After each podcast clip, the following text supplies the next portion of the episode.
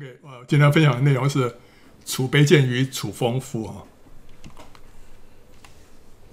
啊，这个马太福音二十四章啊，呃，门徒问到主耶稣关于这末世有一些什么样的征兆。耶稣在橄榄山上坐着，门徒暗暗的来说：“请告诉我们什么时候有这些事？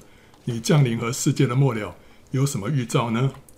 耶稣回答说：“你们要谨慎，免得有人迷惑你们。”因为将来有好些人冒我的名来说我是基督，并且要迷惑许多人。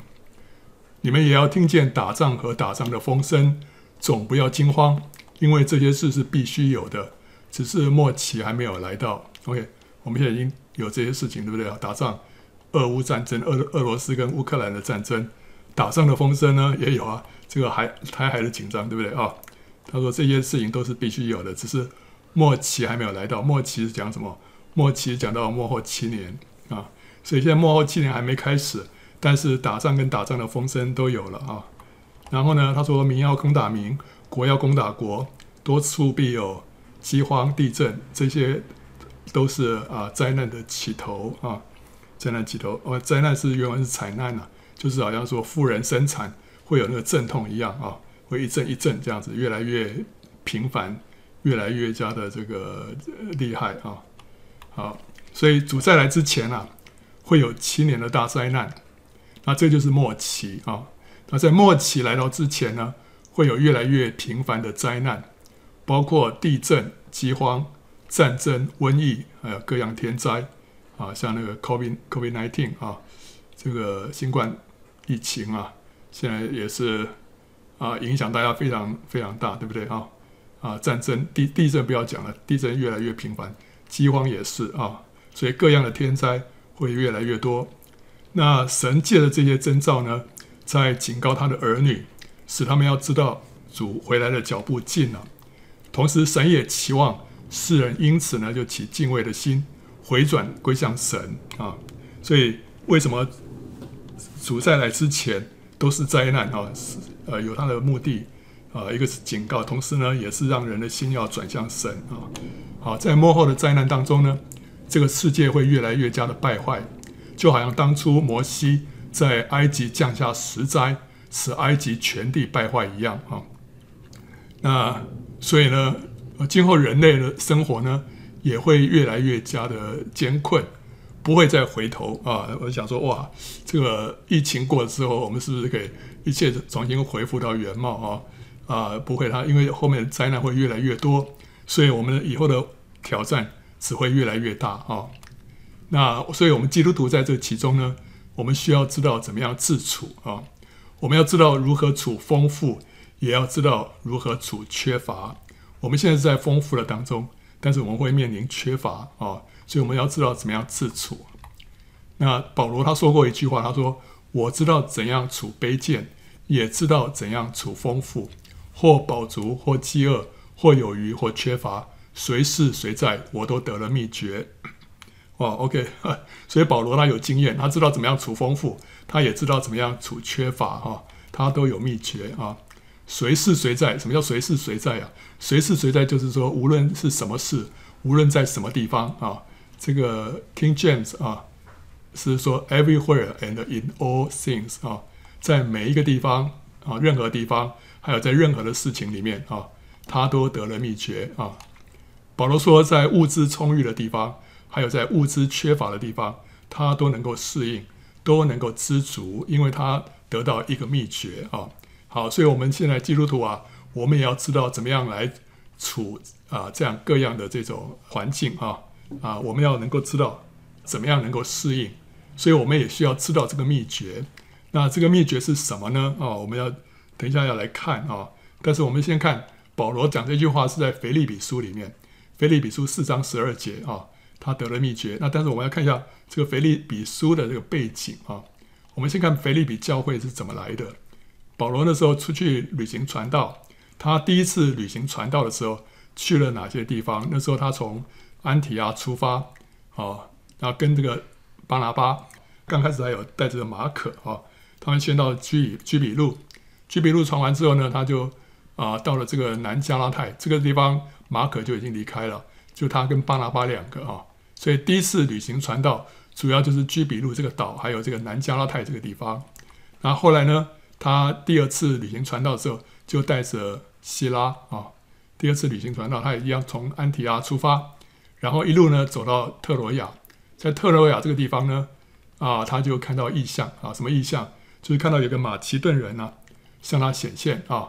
右边那个是一个马其顿人，他说：“请你过来帮助我们。”马其顿在哪里？马其顿就是在。爱琴海对面这边啊、那边属于欧洲了，所以这次呢，保罗就从亚洲过到欧洲去传道啊，所以他过到亚啊马其顿之后，第一座城呢就叫腓立比，OK，所以腓立比是他到欧洲去传道的第一座城啊，在那边呢，他先是在河边啊啊传道给驴弟啊，一个卖紫色布匹的一个妇人啊，然后后来呢。他又碰到一个鬼妇的使女啊，后来把这个使女身上的鬼赶出去之后呢，他就被下到监里面去了。在监里面呢，他半夜跟希拉两个人就有唱诗赞美神，就就地大震动啊，那个监狱里面的那个门都开了。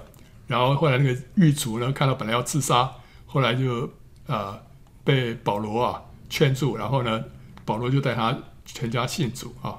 所以这个是腓立比啊，然后这个腓立比教会啊。的成员就是哪些人呢、就是卖紫色布匹的吕底亚一家，还有狱卒的一家，那可能再加上被赶出乌鬼的这个使女啊，好，那这些人呢，就构成了腓利比教会的基本成员。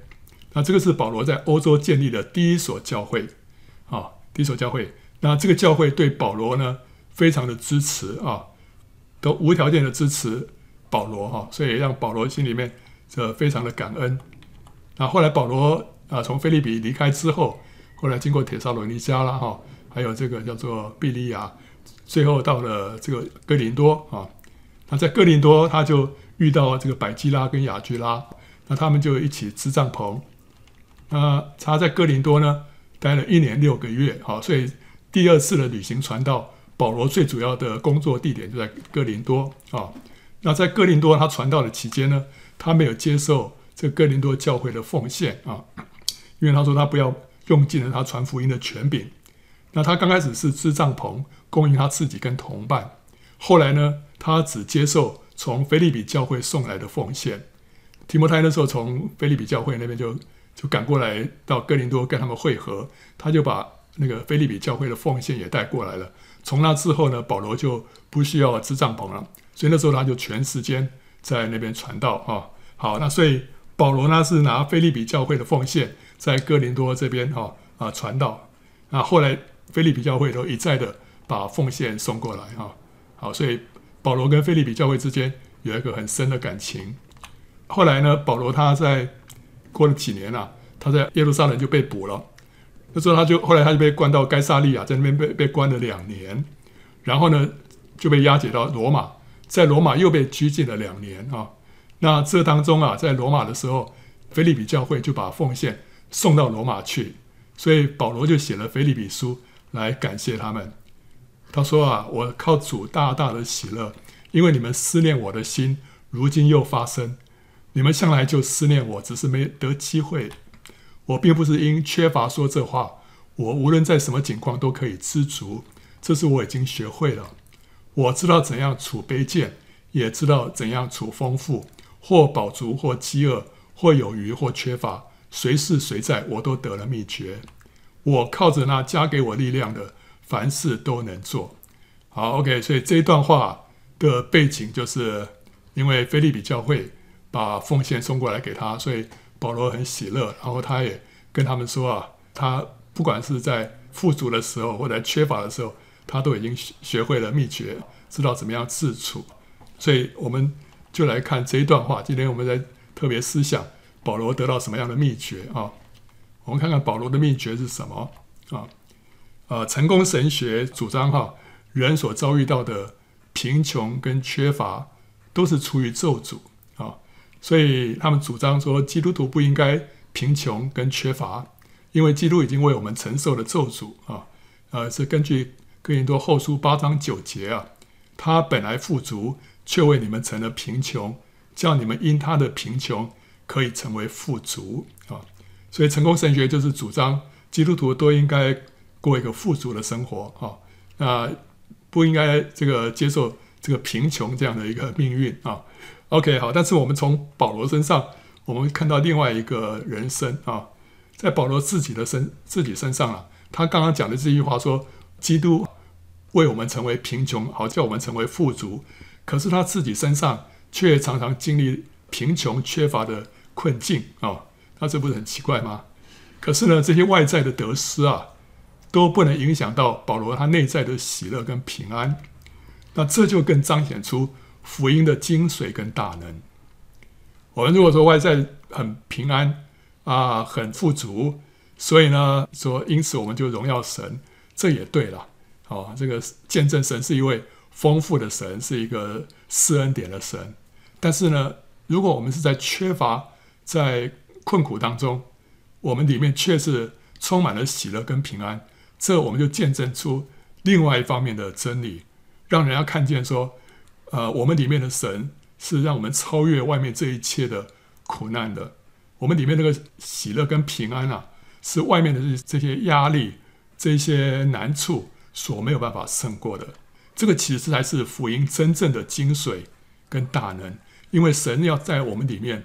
要彰显出这个大能，啊，那神会赐给基督徒所需要的一切，这是毋庸置疑的。神可以，神也乐意啊，因为他是一个充满慈爱、乐意施恩、丰富慷慨的神啊。但是呢，有的时候他会有一些考量，如果他扣留一些地上的祝福，会对我们的灵性有帮助、有益的话呢，他就会暂时扣留这些祝福，不给我们。为什么呢？因为灵性的益处是永远的，肉身的益处是短暂的。所以，为着我们永恒的福祉，为着我们永恒的益处来讲，它有时候会让我们经历苦难啊！而且，往往我们发现了苦难对我们身上所带来的这个益处啊，是真的是更大的啊，是更有价值的。所以，神会让基督徒经历这些苦难啊，会经历到。贫穷跟缺乏，这都会，这都会发生的啊。那但是保罗他说啊，我知道怎样处卑贱，也知道怎样处丰富，或饱足，或饥饿，或有余，或缺乏，随是随在，我都得了秘诀。他的秘诀是什么呢？我们根据上下文啊，就知道说这个秘诀有两个。第一个是什么？是知足。他前面那一节他说，我无论在什么境况都可以知足，这是我已经学会了。所以保罗呢，他第一个秘诀啊，就是知足啊。当我们为着任何情况感谢神的时候，我们就能够点石成金，化腐朽为神奇，将神所赐的简单一个朴拙的东西啊，变成贵重的宝物跟永恒的祝福。虽然神可能只是给你一个小小的礼物、小小的东西，但是经过你的感谢、赞美啊，带着一个感恩的心来接受的时候。这个东西就会，它的价值就就不再只是一个小小的礼物，礼物而已，它的价值就变得非常的贵重，在我们的眼中是这样子，在神的眼中也是这样，它会成为我们一个永恒的一个祝福。比方今天神给你一个小小的一个啊一个帮助，OK 啊，今天比方说了，你吃了一个菜，吃了一个东西，然后你就觉得哇，这东西好好吃哦，感谢神让我今天吃到这东西。你心里都觉得说，这是神给你的，好，让你特别的、特别的感谢神。这时候，这个本来只是一个小小的一个，比方说一个小点心或怎么样的，这时候这个东西它的价值啊，就不再只是一个小点心的价值。因着你的感谢，因着你这个知足，因为你里面心里面这个满足，这个在在你自己的眼中，这是神给你一个宝贵的礼物。在神的眼中呢，这东西它的价值也变成一个永恒的价值。为什么呢？因为在你，在你经过这个注解之后啊，经过你这个感恩之后啊，这东西的价值就完全不一样了。所以，神有时候给我们的东西啊，不一定很复杂，不一定很高价啊，但是呢，我们带着一个感恩的心，带着一个知足的心来接受的时候，这东西的价值完全不一样。那个《旷野之歌》里面，呃，有个徐妈妈，以前呃，之前我们有看过她这个这部影片啊。那她住在一个破烂这个废墟里面啊，这个废墟里面这个上面都还会漏水了啊！一下雨啊，会滴滴答答，里面都要接水了。可是他住在这个废墟里面了，他心里面充满了感恩，他常常啊向主发出赞美啊，唱向主唱诗歌颂啊，所以他里面大有喜乐。他就让这个破屋啊成为天堂哦，这成为他的天堂。你想想看，所以所以虽然这是一个好像非常非常破烂的一个地方啊，但是他心里头存了一个知足的心，一个感恩的心啊，这个地方就不一样，他会成为天堂。另外，我们也看过一本书啊，叫做《末日决战》，对不对哈？这个《末日决战》里面呢，作者乔纳在天堂上看到一位坐宝座的君王，他在地上啊是一个无家可归、又聋又哑的流浪汉。他说啊，这个流浪汉在寒冬的夜晚，他那个时候还还在地上的时候，他会因着得到一个容身的纸箱啊，向神就充满了感谢，并且使他成为神荣耀显现的圣殿。你想想看啊，我们我们有时候住住这个住这个房子啊，不要说豪宅啦，就是说不错的房子，你心里头觉得说，嗯，这个房子什么地方还怎么样？就就普通啦，普通的跟别人比起来没怎么样。但是这个流浪汉啊，他只是为了得到一个纸箱啊，就向的人充满了感谢啊。所以这个纸箱对他来说啊，这比一个豪宅更让他欢喜啊。为什么？因为他知道说这是神给他的。所以这个地方就让他成为神荣耀显现的圣殿，神的同在的那个地方就就非常的丰富。然后他享受一个苹果，远超过神子民享受一顿盛宴。因为他是流浪汉嘛，有时候他只能捡人家这个吃剩的，或者是不啊、人家不要的，对不对哈？那但是他享受一个苹果，他就充满了感恩。所以这个东西啊，这个苹果啊，在他眼中超过。神子民所享受的一顿盛宴，我们吃一顿盛宴，有时候心里还不觉得怎么样，但是他吃的苹果不一样，所以我们的心态啊，决定我们所得着那东西的价值啊。我妹妹也常常跟我分享啊，神怎么样带领她哈，用很便宜的价钱啊，买到一个她正需要的一个小东西啊，因为她的预算很有限啊，所以她她都省吃俭用啊。有时候他是一个手表坏了哈，他想说到底是是那个就去换一个表带呢，还是说整个换掉？那因为他那个都很便宜了，结果后来后来神带他去看啊，就去看，结果他看了都不是很满意啊。就后来店员跟他说：“哎，这后面还有还有一些哦。”他带他去看后面他们没有摆出来的，就一看哇，他看到一个好漂亮，然后价钱又特别便宜，他就知道说这个是神给他的，他就买那个戴起来，他就觉得哇，真的是很合适他。回来就跟我讲半天了，他说：“哇，你看神对对他多好。”那有的时候神带他去啊，去看拿一些免费的东西，因为他们那边社区啊，有的时候会会摆出一些东西让人家自己来拿哈，都是免费，人家用用过的，有的是看起来很新啊。就他有时候他有一次他讲讲那个换一个相框啊，他说结果到那边去啊，刚好看到一个，就他说哇，他正是他的所需要的，所以这些小东西啊，在他里面真的让他觉得说这都是神给他的。所以他认为说神的这个贴心跟恩典啊，让他大大的欢喜啊，深深的感谢神。他觉得他的生活里面就是常常充满了这种惊喜跟神迹啊。所以，我们这个心态啊，我们对神所给我们的这这些啊恩典啊礼物啊，我们带着一个知足的心，这是我们的秘诀，让我们知道怎么样处丰富，怎么样处缺乏。在缺乏当中，这些小东西都会让我们那样的快乐。所以，当我们为着神所给我们的每一样东西心存感激，并且知足的话，神的心也是何等的快乐呢？对不对？他给每个小东西看我们高兴的这个样子，他会不会更乐意把更多的施给我们？特别他把他自己施给我们，他把他他自己的同在、他的显现施给我们，对不对？所以，感恩的心会使神所赐的恩典提升到一个更高的层次，成为一个永远的祝福。保罗说啊，我无论在什么境况都可以知足，这是我已经学会了。所以他说他已经学会了。所以知足什么是需要学的啊？所以尤其是在缺乏窘迫的时候，我们更需要超越人的眼界，来相信神的美善啊。所以知足不是说我们就是哎，我这人天生就是比较知足，没有知足，我们需要去学习的。为着每一件事情，我们感谢神，啊，感谢神。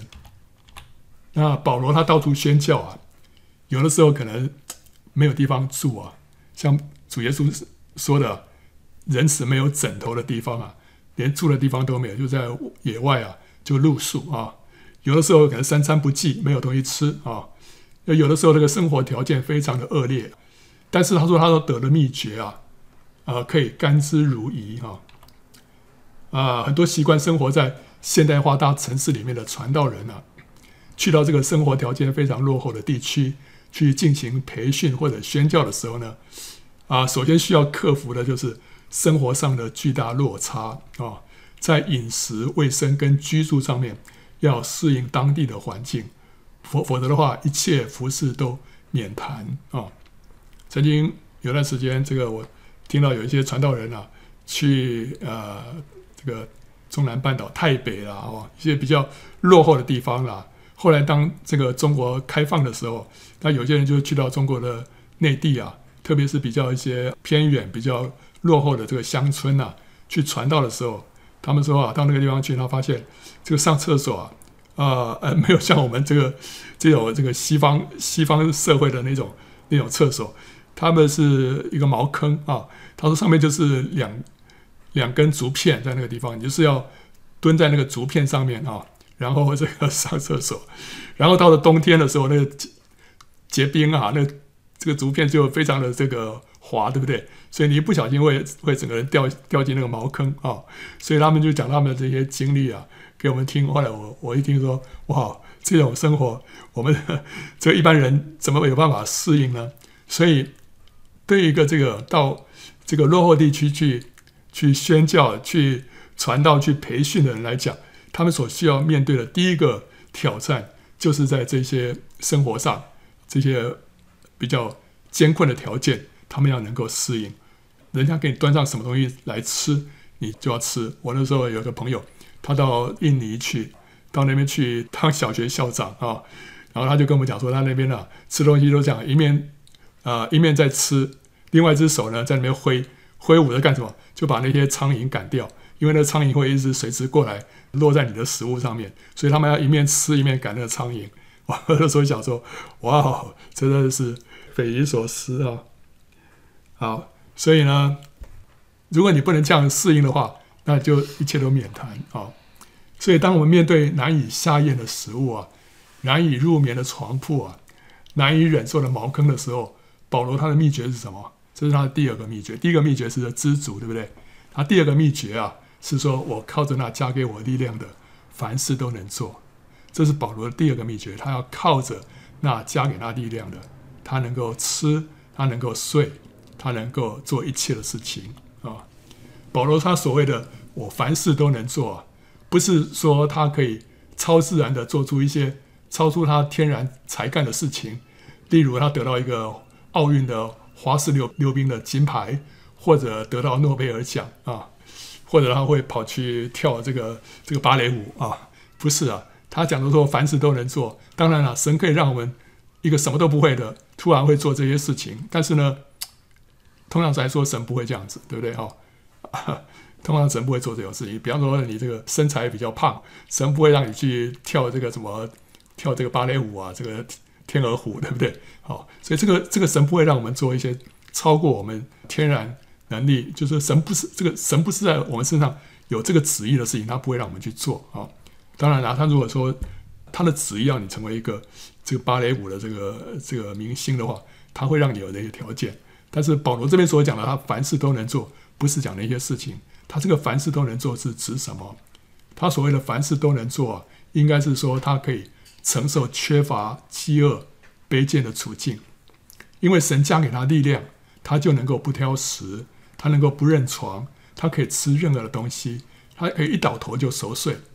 没有东西吃的时候呢，他就进食祷告；没有地方栖身的时候，他就通宵祷告。这是神加给他的力量，让他能够。面对那些艰困的环境，啊，所以这个是这个力量是哪里来的？从圣灵来的，所以要更多的被圣灵充满，这是他的秘诀啊。所以当保罗更深的与神联合，让圣灵更多的充满他的时候，他就能够越过人的天然障碍，欢然接受神给他的环境。所以他的两个秘诀，第一个是知足，第二个呢，就圣灵加给他力量啊。那我们一样，当我们面对缺乏的环境的时候，我们也需要这个，我们需要知足，我们也需要圣灵加给我们力量啊。其实，如果我们常常学习过一个简朴的生活，吃简单的饮食，对我们灵性也会有帮助啊。所以，我们不需要等到物资缺乏的时候。我们才开启这个简朴生活的模式。OK，现在开始过简朴生活。等到这个困境过去啊，恢复到我们的正常模式哈，哈，不是啊。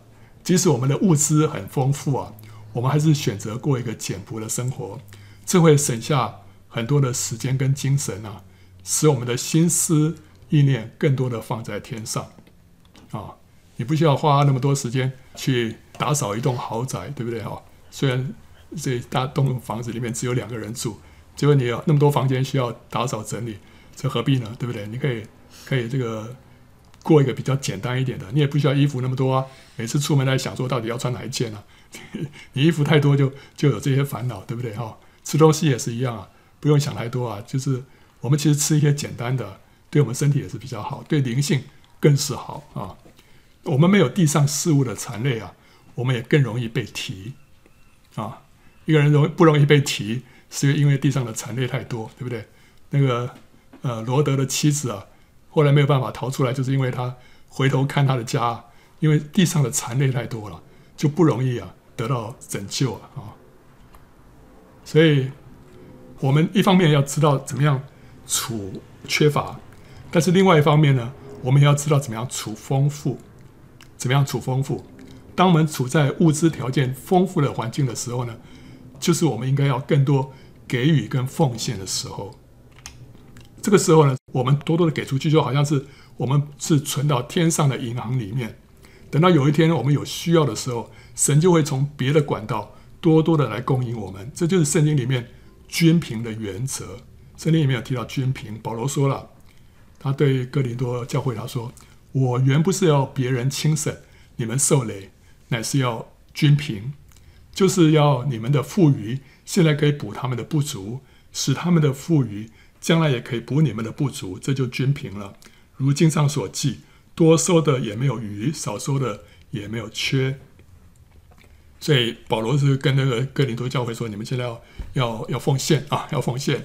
那奉献呢，不是要要让你们这个受累，是因为你们现在有余啊，可以供应给别人。将来有一天你们有缺的时候呢，别人也来可以来供应你们。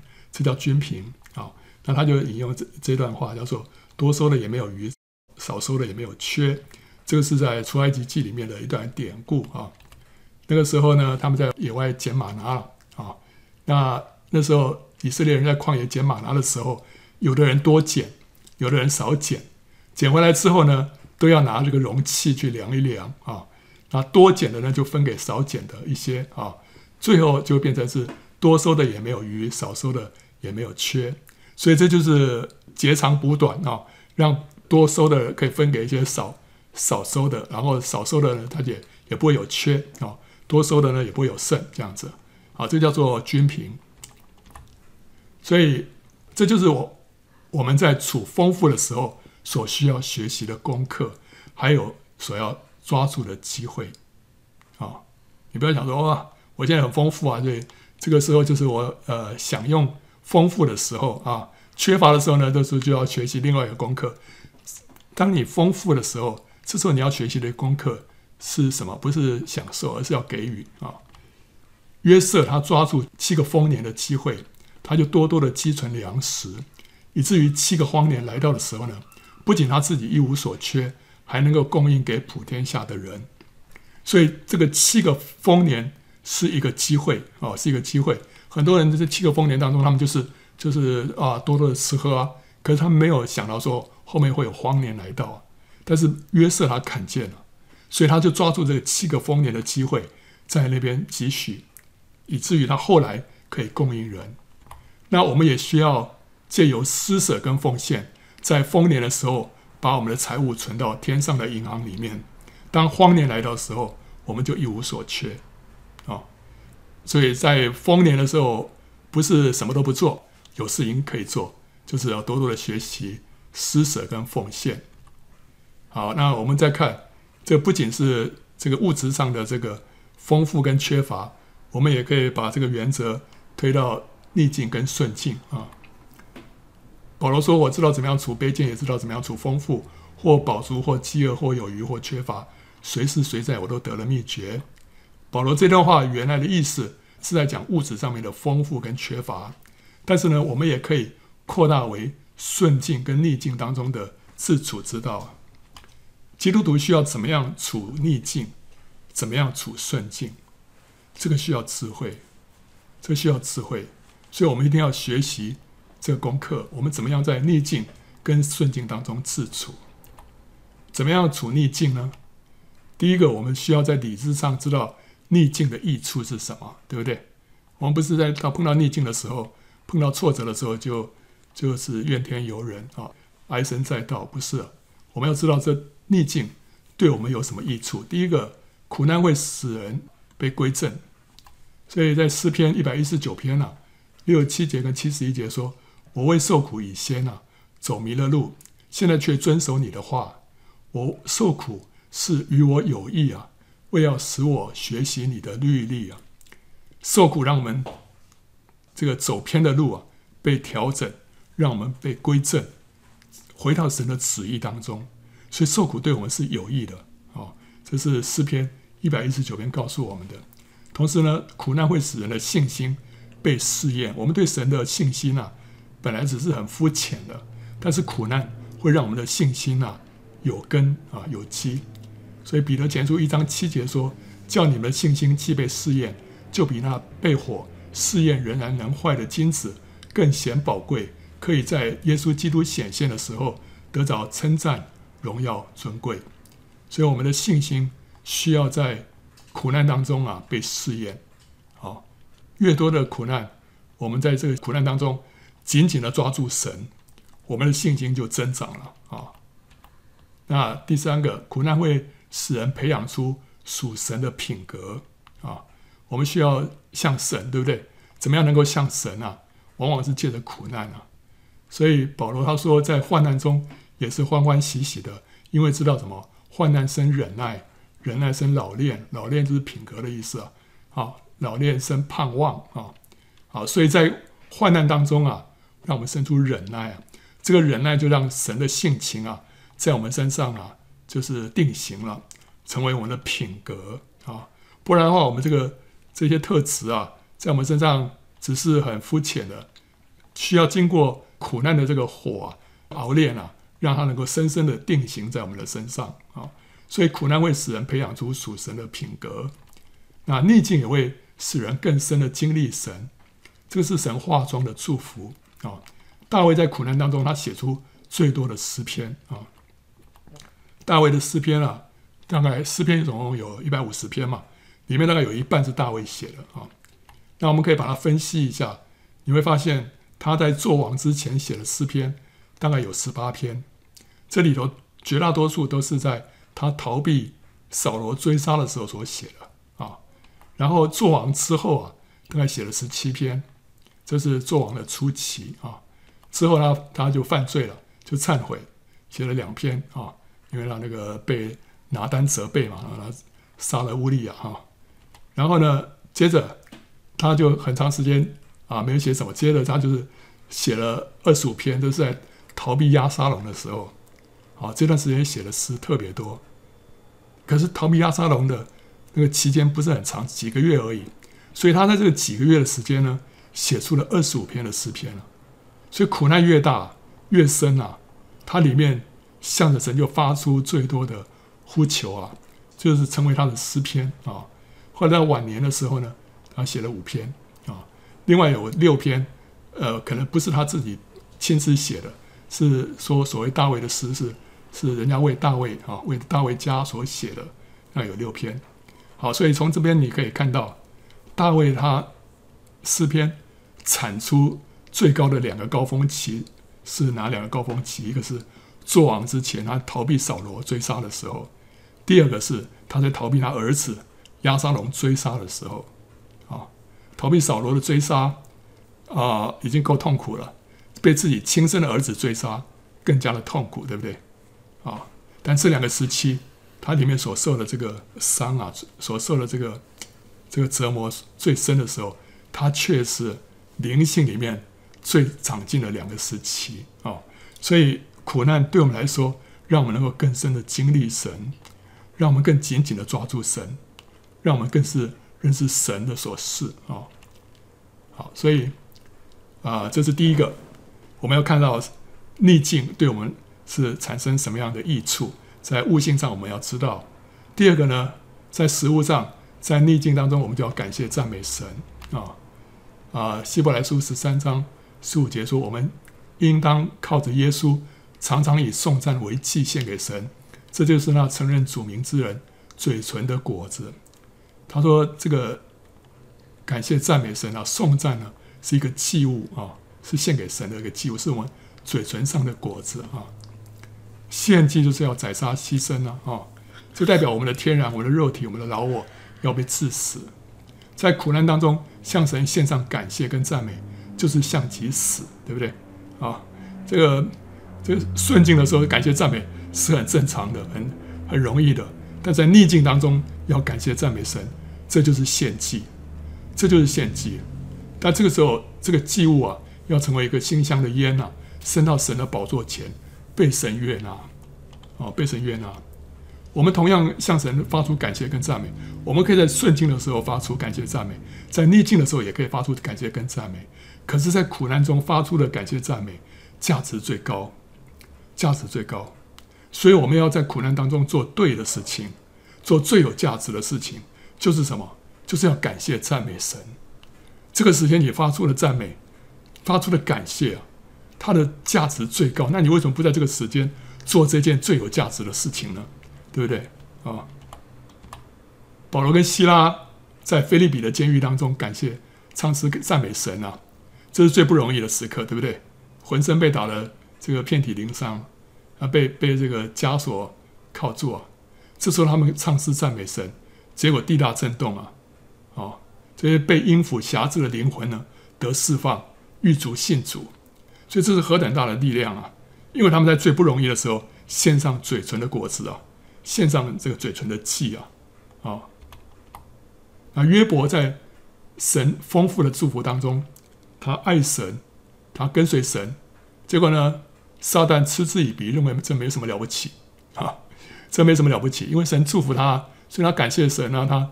他这样子爱神理所当然，啊，所以在神的祝福当中，你感谢神，这对撒旦来说没有什么，没有什么伤害，没有什么破坏力啊。但是呢，当约伯在一无所有的时候，仍然坚持忠于神、敬畏神、赞美神，就令撒旦在神的面前站立不住，羞愧败逃，羞愧败逃。所以约伯在最困难的时候。他起来赞美神，这个价值不一样，这个力量不一样。撒旦马上蒙羞，撒旦马上蒙羞哦。那以色列人在红海边发怨言呢？啊，我们要死了！我在埃及难道没有坟墓吗？你怎么把我们带到这边来啊？让我们这个要死在这个法老军兵的手下哦。后有追兵，前有这个红海。结果后来神让红海分开啊，结果他们这些人就过了红海。过了红海之后呢，就下面这个啊，大家在干什么？唱诗跳舞啊，感谢神啊，哈利路亚，赞美神，对不对？赞美神很好，但是问题是你这个时间点啊，这个时间点的赞美价值就不高了。如果他们在过红海之前就感谢赞美神，那在灵里面的得胜是何等的大，何等的大，对不对？所以我们要知道，在困难的时候，在逆境的时候，我们要做一件。最有价值的投资，这叫做逢低买进，对不对？在那个最低点的时候，你那时候大笔的进场，这个这时候这个会会涨很大的。你不要等到这个逢高点的时候才进场，那时候没没什么，已经没有什么这个利润了。好，OK，所以我们要在在最困难的时候，我们真的是要多多的献上我们的感谢跟赞美。好，这个是在神的国度里面。是非常不得了的一件事情啊！第三个，我们要怎么样处逆境呢？就是要被圣灵充满。我们没有被圣灵充满，我们不太容易过一个得胜的生活啊。呃，刚才有看到这一节经文啊，在患难中是欢欢喜喜的，因为知道患难生忍耐，忍耐生老练，老练生盼望，盼望不至于羞耻，对不对？后面呢，他又说，因为所赐给我们的圣灵，将神的爱浇灌在我们心里，所以在患难当中啊，我们可以经历一件事情，就是圣灵啊会把神的爱浇灌在我们里面。其实这个就是被圣灵充满，神的爱就是神自己啊。圣灵把神的爱浇灌在我们里面，就是把神自己更多的充满在我们的里面，所以我们会感受到神的爱，因为神自己进到我们里面来。好，所以在患难当中，我们要被圣灵来充满。苦难使我们这个器皿啊就被破碎、被倒空，以至于圣灵可以来充满，不然我们里面都被别的东西占满了。但是苦难让我们里面这些东西都被打碎了，以至于圣灵可以来。那圣灵充满之后，我们就就能够更有力量，呃，来面对苦难啊。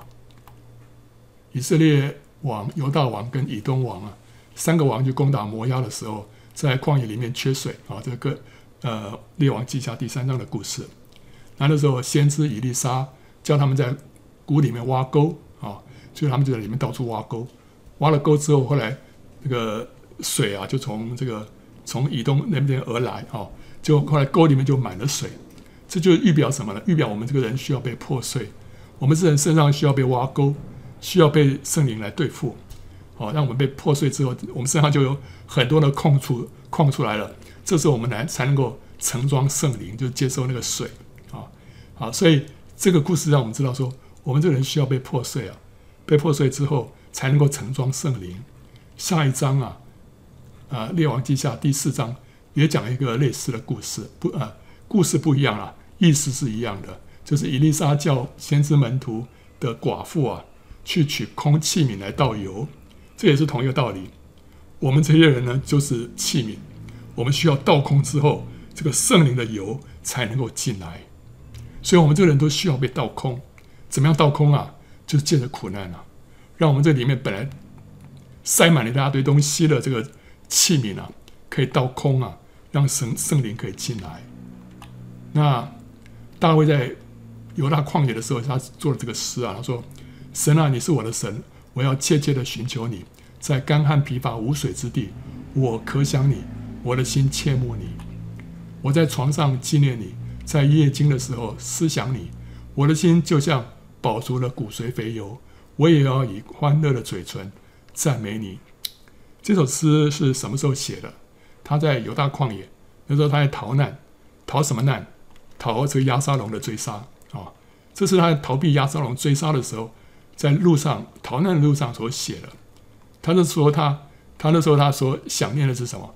他所想念的是神自己。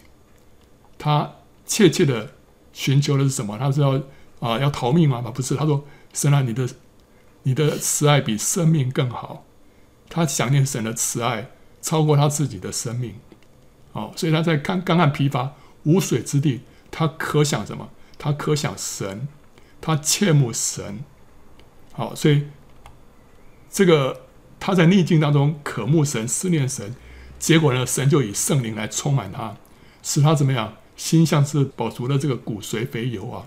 他也要以欢乐的嘴唇来赞美神。所以神让圣灵充满他，使他的心饱足，他的口欢乐。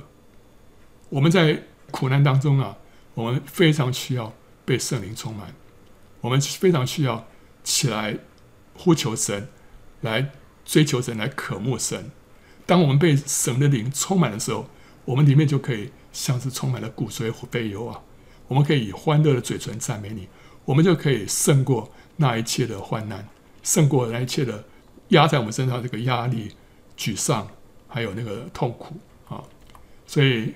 大卫又说了：“你使我心里快乐，胜过那丰收五谷新酒的人。”什么时候写这篇呢、这篇也是他在逃避押沙龙的时候写的。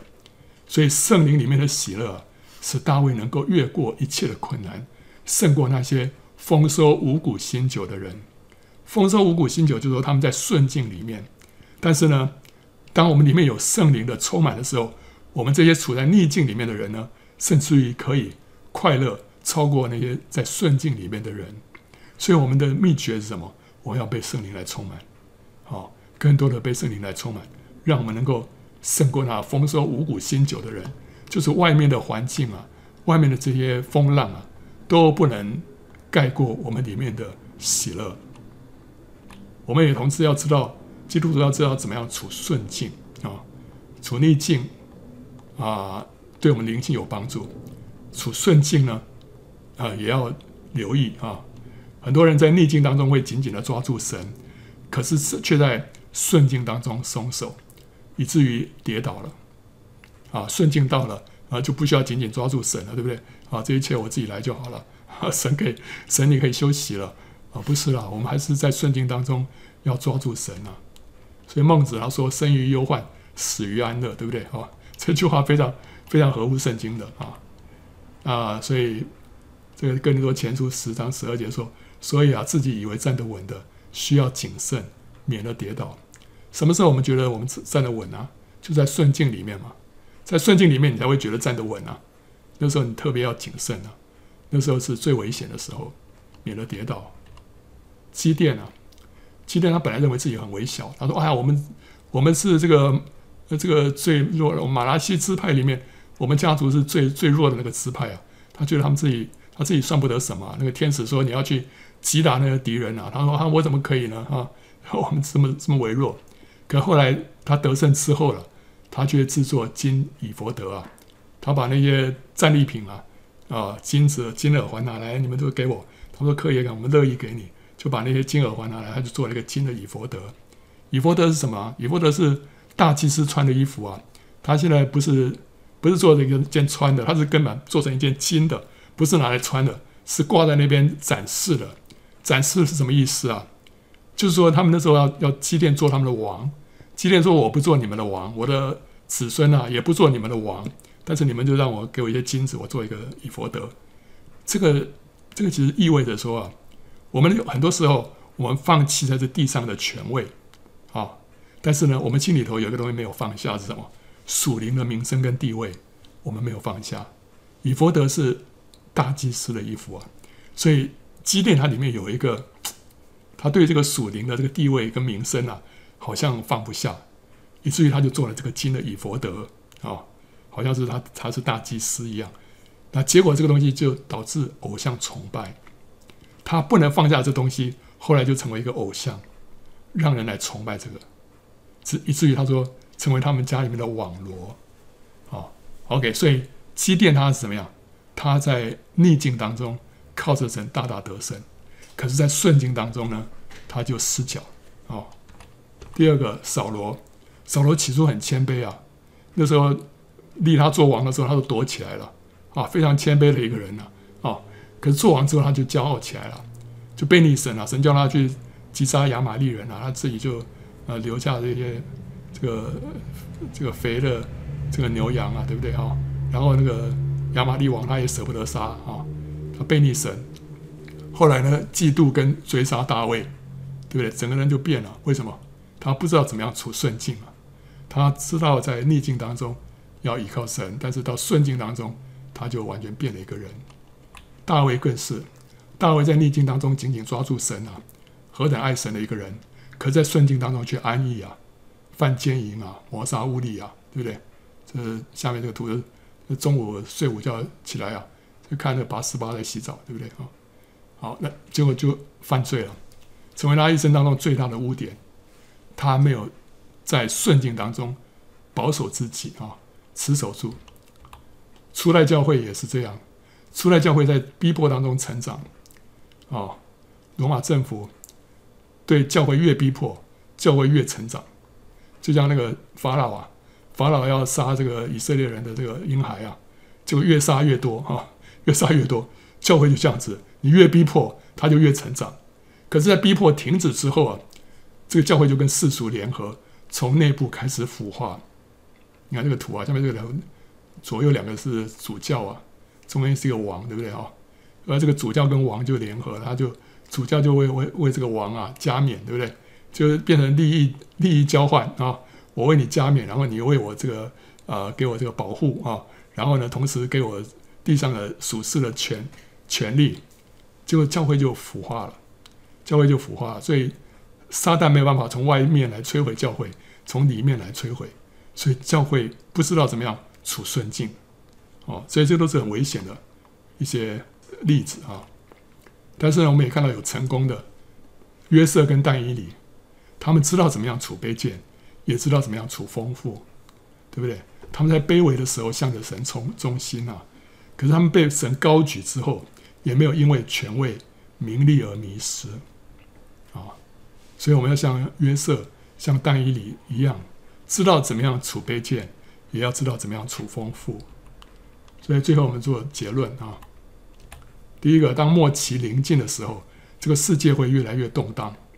基督徒需要知道怎么样处丰富，也要知道怎么样处缺乏。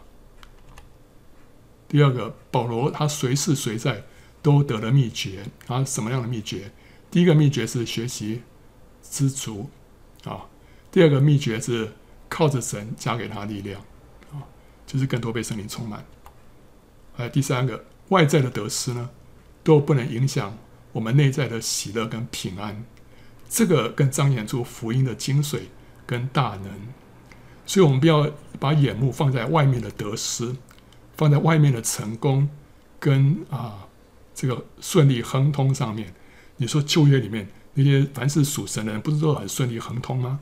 旧约那是地上的，这是一个影子，它所预表的是天上的实体。天上的实体是讲到我们灵里面的。得胜，然后讲到我们灵里面的成功，呃，地地上的成功都只是一个影子而已。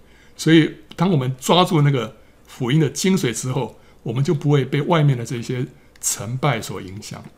好，我们里面的这个喜乐跟平安啊，里面的得胜才是最重要的。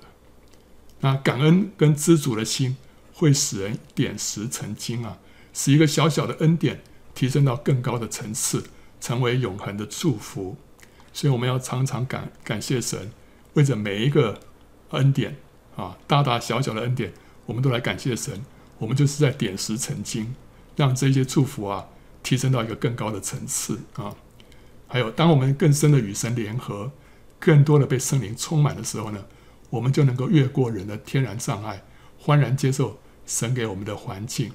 这就是保罗所说的：靠着加给他力量的，他凡事都能做。啊。我们更多的被圣灵来充满，我们就能够越多的面对那些困难的环境。